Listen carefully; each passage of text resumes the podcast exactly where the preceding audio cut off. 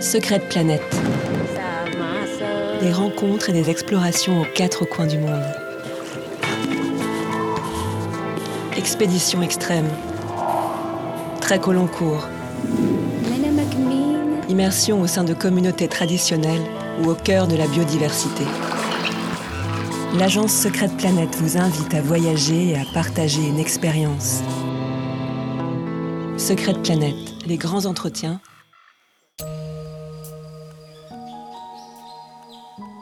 Bonjour à toutes et à tous. Bienvenue dans ce nouvel épisode dans lequel nous accueillons Emmanuel Grunman, reporter animalière, biologiste et primatologue.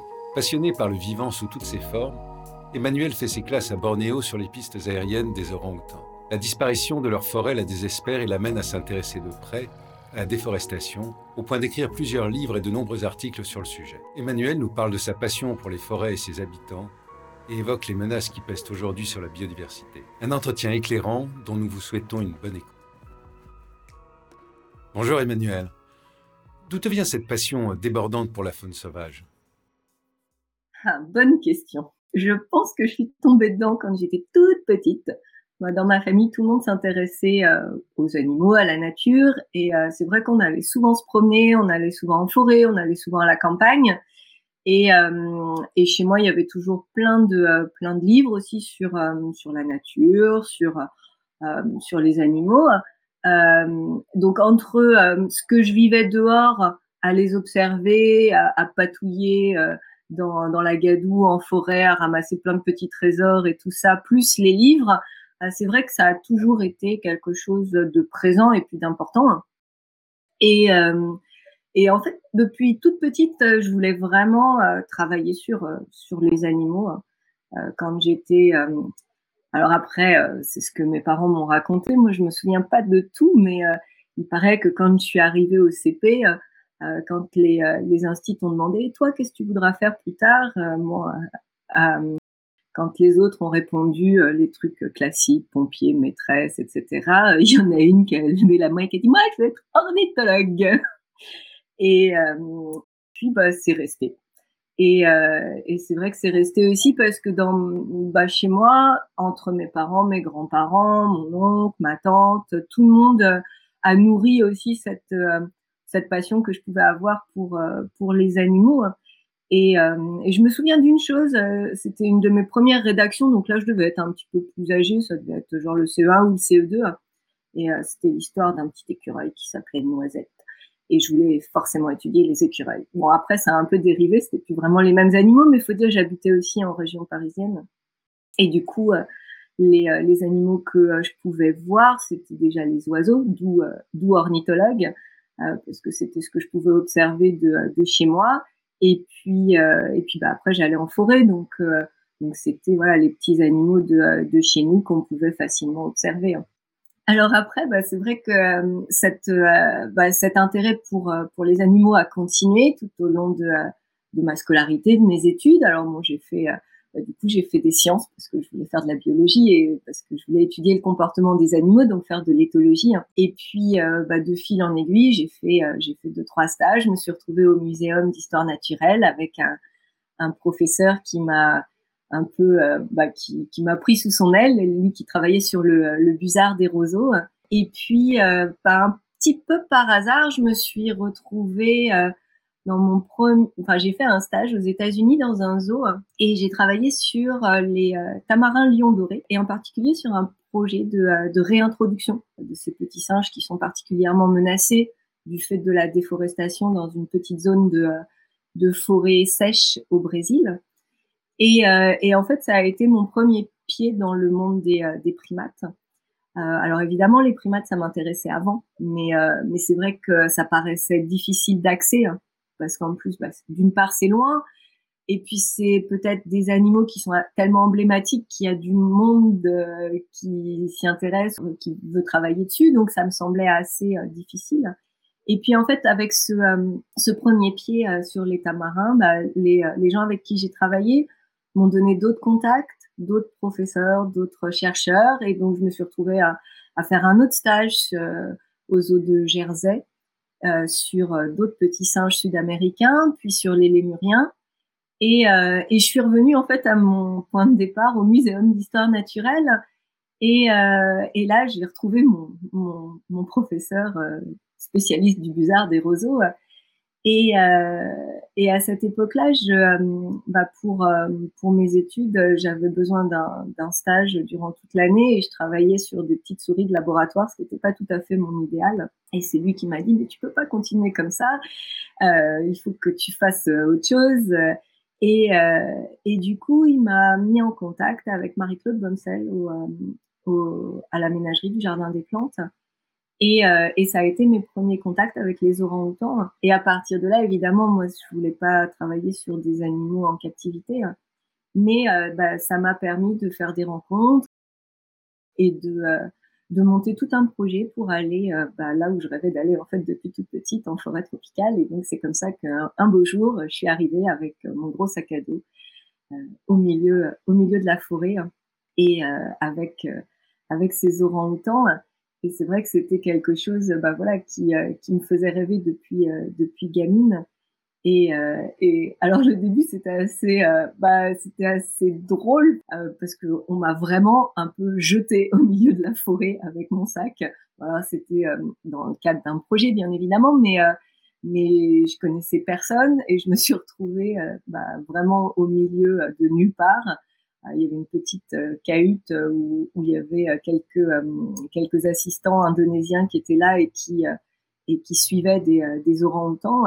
Et puis en gros, on m'a dit bon bah salut et puis à dans dans deux mois. Et, et donc j'avais mon petit projet dans la poche et et, et c'est comme ça que j'ai bah, que j'ai rencontré mes vrais premiers orang-outans. Et, et c'est vrai que c'était quelque chose d'assez d'assez étonnant. Alors j'en avais rencontré avant en captivité, mais euh, c'est sûr qu'il n'y a rien à voir euh, avec euh, de l'observation de, de, ces, de ces grands singes dans les arbres en train d'évoluer à 20-30 mètres au-dessus de soi. c'est vrai que c'est quelque chose, je me souviens très très bien de, de ces premiers moments et de, de, cette, bah de, de, cette émotion aussi d'un regard partagé parce que c'était un cadre un peu particulier. C'était des, euh, des orang-outans qui étaient victimes du, euh, du braconnage, donc qui avaient été, euh, qui avaient été confisqués par, par les autorités et par l'ONG dans laquelle, laquelle j'étais. Et le but, c'était ces orphelins, une fois passé une certaine période de réhabilitation, d'essayer de les réintroduire en, forêt et bah, afin qu'ils puissent retrouver la vie sauvage.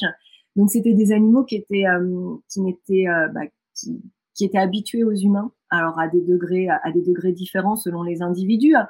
Mais c'est vrai qu'il était plus facile de les observer et de les approcher. Alors ça ne veut pas dire qu'on arrive à les observer tous les jours, parce que euh, bah, justement le retour à la vie sauvage pour certains marchait plutôt bien, donc euh, ils, redevenaient vraiment sauvages et on pouvait les perdre en forêt et, euh, et c'était pas toujours simple. Mais malgré tout, il y avait quand même un contact qui pouvait être plus important qu'avec euh, qu'avec des individus totalement sauvages, puisqu'il y avait eu cette euh, cette période où certains avaient avaient pu vivre au contact de au contact d'humains. Il y avait quelques individus, par exemple, qui avaient été qui avaient été capturés tout bébé et vendus comme bah, en fait comme animaux de compagnie ou comme bébés de substitution, ce qui arrive assez souvent avec avec les orang-outans. Et donc, pendant euh, quelques mois, voire quelques années, ils avaient vécu au sein d'une famille comme un, en fait, comme un bébé, quoi. Ils avaient été habillés, euh, euh biberonnés, etc. Et euh, avant d'être d'être confisqués, puisque la détention d'un orang-outan en Indonésie est totalement illégale. Et donc, tout l'enjeu, c'était aussi d'essayer de, gommer ce, lien que ces orang-outans pouvaient avoir avec les humains, afin qu'ils puissent retrouver une vie sauvage et ne pas euh, être à nouveau victime éventuellement de, euh, de trafiquants, de braconniers. Peux-tu nous parler des fondations de ton engagement pour la biodiversité? Euh, pendant plusieurs années, j'ai travaillé sur sur ces orang-outans en, en, forêt, hein, donc j'étais immergée dans la forêt. Et si petite, j'ai été bercée par par les campagnes de Greenpeace sur la déforestation en Amazonie. ça n'a rien à voir d'en entendre parler et de le et de le voir et, euh, et, en fait, je voyais véritablement la forêt reculer euh, mois après mois quand j'étais euh, quand j'étais sur place. Et puis à l'occasion aussi d'une translocation de d'orang-outans adultes qui avaient été récupérés sur des plantations de palmiers à huile qui avaient été déplacés par hélicoptère. Donc j'ai pu survoler aussi toute cette zone. Et là, c'est sûr qu'on voit pas du tout la même chose. Et là, j'ai fait en fait la, la connaissance avec le, le, palmier à huile et j'ai vu euh, vraiment cette forêt qui était euh, grignotée de toutes parts et en particulier par ces vastes, euh, par ces vastes monocultures. Et, euh, et c'est vrai que si au départ, bah, j'étais plutôt partie pour faire de la recherche, c'était mon travail de thèse. Bah, petit à petit, je, je, me suis dit que c'était pas forcément ce qui me convenait parce que euh, la situation semblait tellement, euh, tellement critique et il y avait tellement de choses à dire. C'était une période, c'était en 98, 99, quand il y a eu ces immenses feux de forêt. Quand je revenais en France, l'huile de palme, on en parlait vraiment très peu, on savait pas trop ce que c'était. Et puis tout paraissait tellement lointain, cette, cette forêt, peu, peu de gens s'en souciaient, c'était à l'autre bout à bout du monde. Euh, bon, les orang-outans, les gens connaissaient un peu, mais, euh, mais sans plus.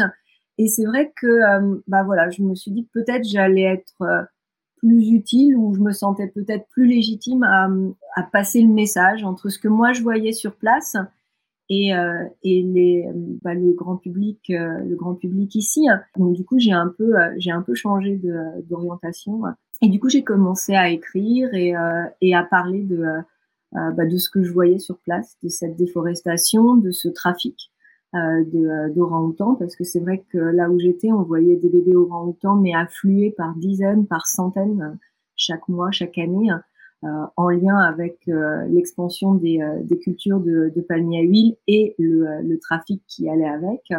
Euh, le trafic d'animaux sauvages et en particulier d'orang-outans. J'ai commencé à écrire, à, faire des, euh, des, conférences, des livres, des articles et puis bah, ça fait plus de 20 ans maintenant.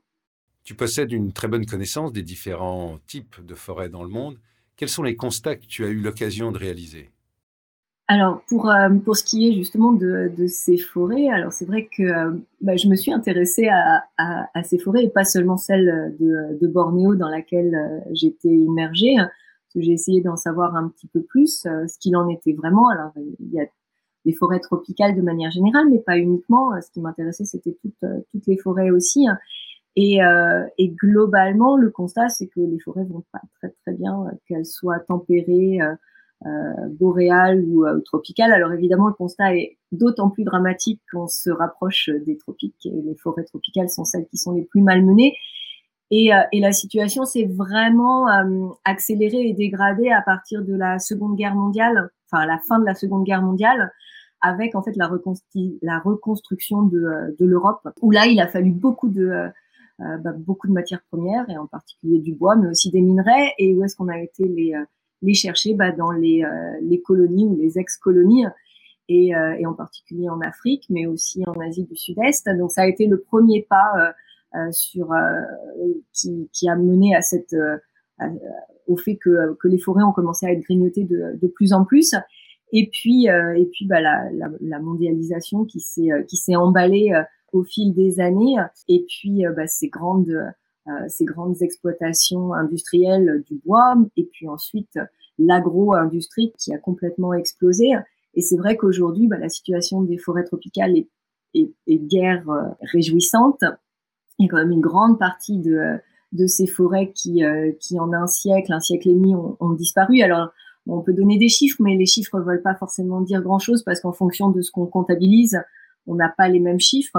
Mais globalement, les forêts alors on peut les appeler primaires et secondaires, euh, des forêts qui sont à peu près intactes et partiellement dégradées. Il y en a de moins en moins et elles sont remplacées. Alors soit elles sont totalement détruites pour le, enfin, pour, elles sont remplacées par des euh, par des monocultures, ou alors euh, elles sont partiellement dégradées en venant chercher toutes les essences intéressante et, et précieuse. Et donc c'est vrai que le constat est assez peu réjouissant et on peut le, on, on, peut faire à peu près le même le même constat à un degré moindre pour les forêts boréales et les forêts euh, et certaines des forêts tempérées. Alors les forêts tempérées, nous on pense à nos forêts de chez nous en sachant que l'essentiel de nos forêts sont pas des forêts sauvages, ce sont des, des plantations qui sont destinées à l'exploitation. Donc euh, en Europe par exemple, on a très très peu de, de, de forêts sauvages on peut en trouver des toutes petites et puis après celle la grande forêt qui, qui reste en Europe c'est celle de Białowieża en, en, Pologne et donc toutes les bah, toutes les forêts sont quand même globalement mises à mal avec des conséquences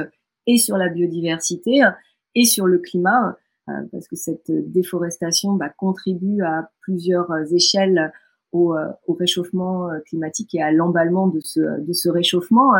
Et puis, ça pose aussi des problèmes au niveau des, des populations qui euh, vivent soit encore dans les forêts, soit de ces forêts.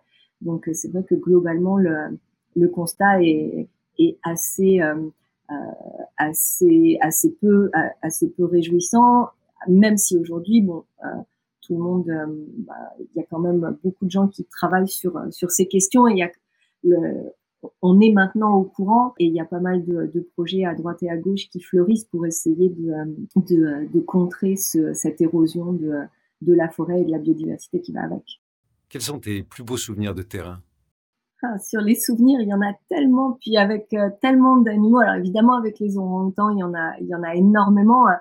Euh, je pourrais parler de cette. Euh, je travaillais en fait sur les, euh, au début sur les nids des orang-outans parce que comme tous les grands singes, les orang-outans se fabriquent un nid et pour le coup eux le fabriquent dans les arbres. Et je me souvien d'une fois, je mesurais le nid d'un orang-outan et une femelle est arrivée à ce moment-là et n'a pas dû trouver ça très agréable que j'empiète sur, euh, sur son territoire. Donc, elle m'a gratifié d'une belle gifle avec sa main qui était deux fois plus longue que la mienne. Alors bon, heureusement, euh, les, mon assistant indonésien était pas trop loin, donc euh, ça s'est plutôt bien fini. Mais c'est vrai qu'après, il y a eu tellement de, reportages et de voyages. Euh, il y a eu des, rencontres assez incroyables. Je pourrais parler de cette, euh, de cette bête totalement incroyable qui est la salamandre géante du Japon que j'aurais jamais imaginé rencontrer un jour. Donc, faut imaginer euh, la salamandre qu'on a chez nous en forêt, euh, qui fait 15 euh, cm, mais sur 1 m 20 et en particulier, imaginez que vous êtes à Kyoto, qui est quand même une, grande ville, dans le fleuve où tout le monde va se baigner pendant la journée.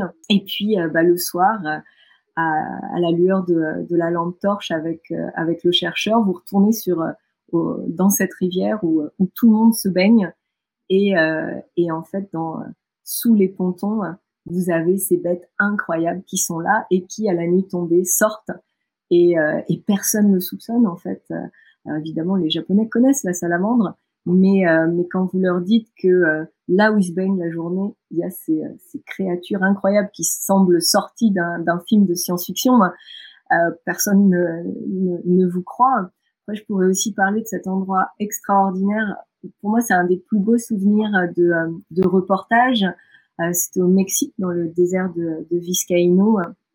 Euh, en fait, quand quand on est arrivé dans ce dans cet endroit, on avait juste un point GPS et rien de plus, et on a tapé à la porte d'un d'un ranch, donc très traditionnel, pas de courante, pas, voilà, c'était vraiment comme sorti d'une autre époque et on a été accueillis par euh, par ce couple euh, les Rojas qui nous ont euh, voilà j'ai passé un mois et demi dans cet endroit incroyable alors c'est désertique et puis en même temps ça fourmille de vie avec ces cactus immenses euh, dans lesquels vivent des pics, euh, des rongeurs, des rapaces et, et, vous voyez cette vie qui, qui fourmille dans, dans cet endroit qui, qui semble sorti d'une d'une carte postale. Voilà, c'est un des, un des plus beaux souvenirs de, de lieux en fait euh, dont, euh, dont, je me souvienne.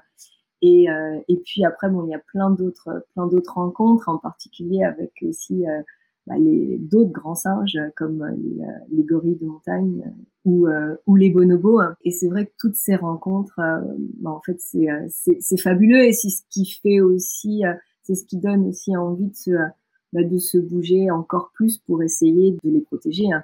Et dans les souvenirs, je pourrais aussi parler de cet autre souvenir avec euh, avec un bonobo qui est pas forcément un souvenir réjouissant, mais qui euh, qui fut très très marquant et euh, avec bah, justement avec une implication quant à le souhait de, de continuer à, à sensibiliser au sort de, de, de, de, cette biodiversité qui est qui malmenée. J'étais j'étais donc en, en, République démocratique du Congo dans dans un projet de, euh, bah, pareil, de, euh, de, réintroduction, de réhabilitation de, euh, de jeunes bonobos issus du, du trafic. Et donc, bah, je, je rentrais. Je prenais l'avion. Et il s'est trouvé qu'en fait, juste derrière derrière nous dans l'avion se trouvait, bah, sans qu'on sache, un couple qui dans son, sac à main avait un bébé bonobo dormi et qui euh, bah, qu'ils essayaient de, sortir euh, de son pays. Heureusement, donc ils ont été euh, ils ont été arrêtés à, Roissy. Et le bonobo a été confisqué. Et en fait il s'est trouvé que qu'on a suivi la, destinée de ce petit bonobo qui a retrouvé son retrouvé son pays d'origine et qui est qui est arrivé à ce sanctuaire de, de bonobos orphelins. Tout ça pour dire que bah, ces animaux, on, on, peut les trouver fabuleux, on peut les euh, s'émerveiller de, de, de, ces animaux, mais certains, pour certains, cet émerveillement passe par la capture et par la détention d'un animal sauvage chez, euh, chez eux. En l'occurrence, c'est ce couple de trafiquants euh, destinait ce, ce bonobo euh, à de riches collectionneurs en, en Russie qui, qui ont des animaux sauvages dans des sortes de, de zoos privés. Et voilà, ça pose énormément de questions sur, sur notre relation aussi à ces, à ces animaux sauvages et, euh, et euh, à ce qu'on en fait. Et voilà, sur ce, sur ce trafic euh, qui est absolument énorme et finalement dont on se soucie à l'échelle globale assez peu. C'est un trafic qui existe partout, qui est normalement, qui est un pour énormément d'espèces, en particulier les grands singes, ce, commerce de grands singes est totalement interdit. Mais malgré tout, souvent, les, euh, les, trafiquants sont très peu euh, poursuivis. Euh, bon là pour le coup c'était un, petit peu un petit peu différent, mais ils sont quand même le bonobo a été confisqué, mais le couple de trafiquants est reparti vers la Russie sans être inquiété le moins du monde. L'émerveillement semble être le fil conducteur de ton travail. Comment fais-tu pour conserver et entretenir cette flamme? C'est vrai que la question du coup euh, qui se pose aussi, c'est euh, justement celle de, euh, cet émerveillement, se dire comment est-ce qu'on peut voir finalement ces animaux comme des objets, comme des, objets de collection, plus que comme des êtres vivants qui sont doués de d'émotions aussi, et, et puis surtout qui n'appartiennent pas à, un milieu captif, qui sont censés rester dans leur dans leur environnement naturel. Et ce qui m'interroge beaucoup aussi, c'est cette cet émerveillement face à la face à la nature. Ce qui est curieux, c'est que quand euh, quand on est enfant, j'ai envie de dire, on l'a on l'a presque de manière naturelle. Tous les enfants sont fascinés par par les animaux presque. Et puis il semble que cette, cet émerveillement s'étiole petit à petit et se perd en, en grandissant. Bah, ce qui pose question et, ce que je trouve fort dommage. Et c'est vrai que à, travers ce que je fais, hein, qui m'importe aussi, alors outre euh, de tirer des sonnettes d'alarme et de parler de cette déforestation, du trafic, etc. Mais c'est aussi essayer de faire en sorte de rallumer cette petite flamme de, de l'émerveillement. Et ce qui est important aussi, c'est de montrer que cet émerveillement, il n'y a pas besoin d'aller à l'autre bout du monde pour, euh, pour l'avoir. Il suffit souvent de juste d'ouvrir sa porte, de regarder le ciel, s'émerveiller de la forme d'un nuage, de regarder euh, les petits brins d'herbe qui bougent et de voir toute cette petite faune qui grouille dans le jardin ou même sur son balcon et c'est vrai que l'émerveillement, c'est quelque chose qui est partout.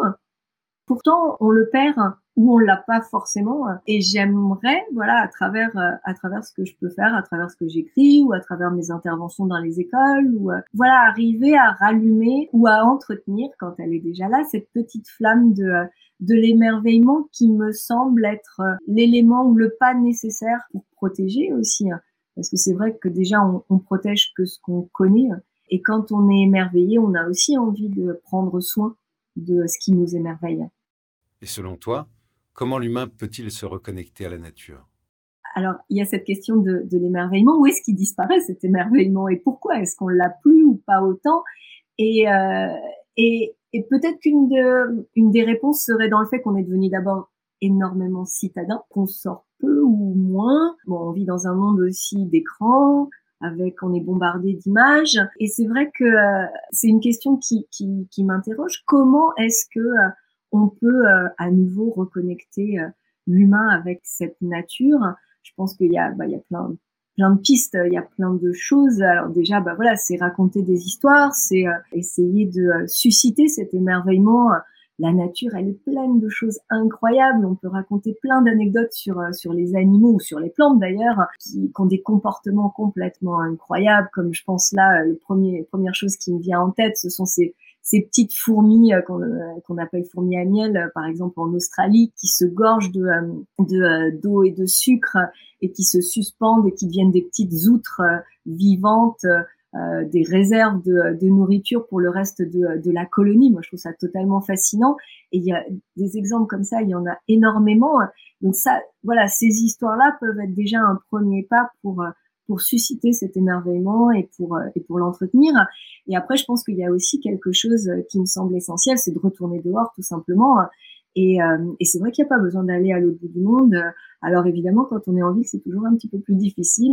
Mais voilà, autant que possible, aller promener en forêt. Moi, je vois avec avec les enfants quand ils sont dehors, ils sont émerveillés par la moindre chose. Et, et d'ailleurs bon, ben voilà ils s'arrêtent tous les trois pas parce que oh, une feuille oh, un gland oh, un caillou qui a telle ou telle forme.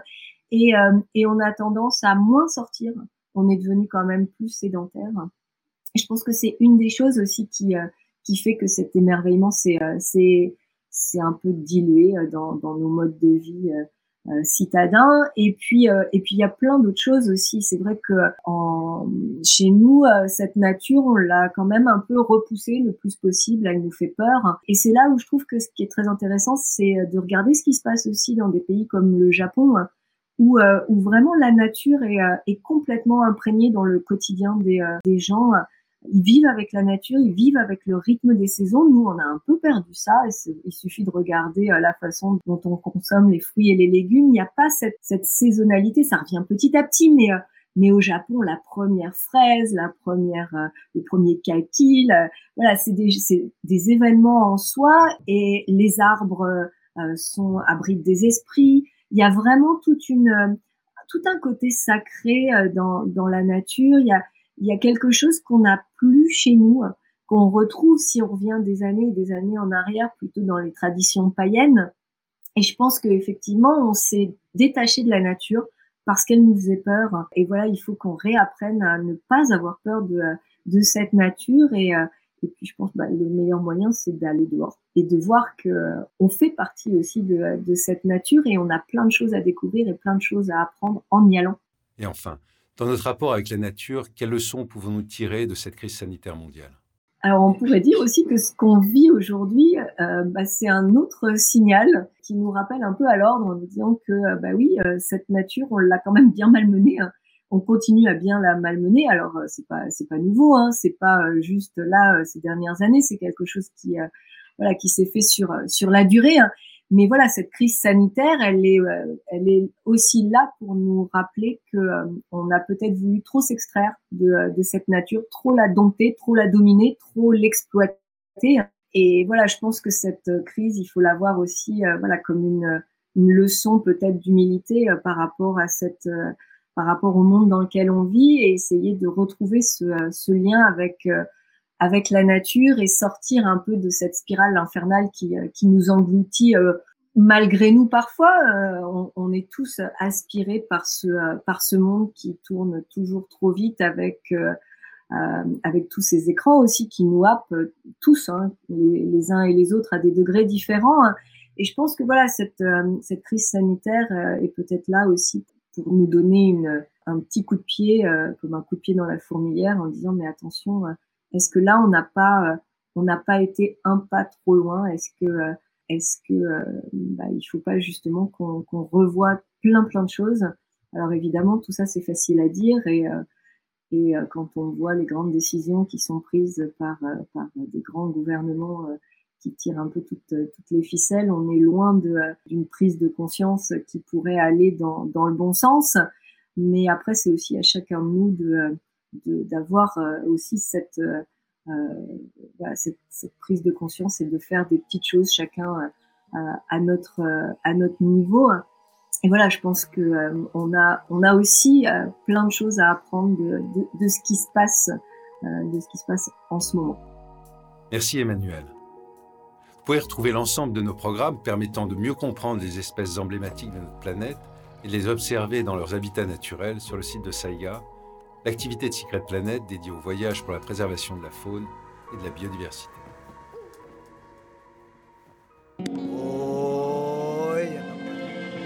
Expédition, voyage d'aventure et de nature. La nature, dans sa puissance, sa diversité et sa fragilité. L'homme dans sa richesse culturelle, son humanité et sa liberté sont au cœur de Secrète Planète. Nous vous guidons vers les femmes et les hommes qui nous ont émus et les lieux qui nous ont émerveillés. Secrète Planète, construisons ensemble le voyage de demain, plus engagé, plus rêveur et plus responsable.